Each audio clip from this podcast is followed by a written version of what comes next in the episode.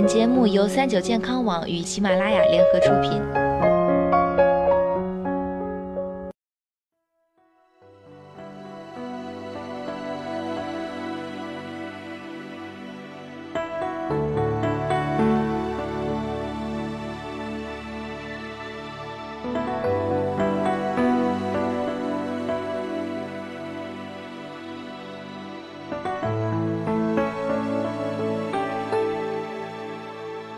Hello，大家好，欢迎收听今天的健康养生小讲堂，我是主播探探。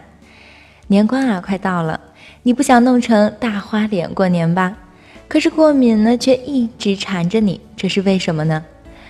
关于过敏的案例呀，有很多种。有的人吃个桃儿，嘴就会肿得很高；吃个小龙虾呀，秒变香肠嘴。还有些人呢，会对猫猫狗狗的毛过敏。那么，听众朋友，你对什么过敏呢？究竟应该如何扼杀过敏源呢？今天啊，探探就来好好和大家讲讲。一枕头，不管我们用多好的枕头，睡久了都会给尘螨创造舒适的生长条件。建议经常清洗枕头，一周最好晒一次枕头，一年呢换一次枕头。二浴室脚毯，洗完澡后脚毯会被弄湿，湿漉漉的地毯啊会促使尘螨和霉菌繁殖。在洗澡之后呢，记得把毯子挂起来或者吹干。三书架，有时候经常会忘了打扫书架这个地方，它会沉积很多灰尘。如果刚好环境潮湿，书籍呢也会滋生霉菌，成为过敏源。四湿衣服，有时候经常下雨，衣服干不了，干脆啊就将衣服放在一边儿，等它过好几天才干。这样做呢，衣服特别容易发霉变味儿。另外，用液体洗剂来洗衣服要比洗衣粉更合适，粉末状的东西会加重过敏症状。五、冰箱门封，在你不断开关冰箱门的过程中，湿气、食品残渣聚集在此，使各种细菌大量繁殖。建议用漂白剂兑水，每周清洁一次。比较难处理的地方啊，可让棉签帮忙。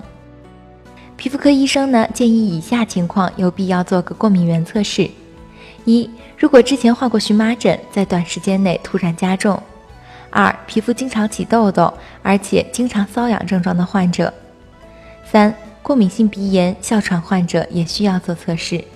鼻炎和哮喘患者，成人占百分之八十五以上，儿童，请进。鼻炎和哮喘患者，成人占百分之八十五以上，儿童百分之八十以上，儿童占百分之八十以上都是过敏性的。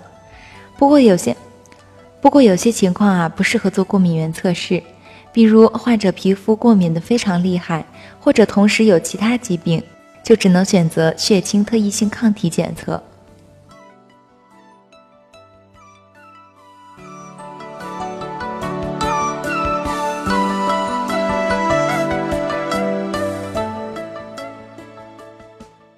苹果是一种四季常有、价格便宜、营养丰富的常见水果。你知道吗？有一种方法吃水果能使营养增加三成。关注三九健康网微信公众号，发送“苹果”了解详情吧。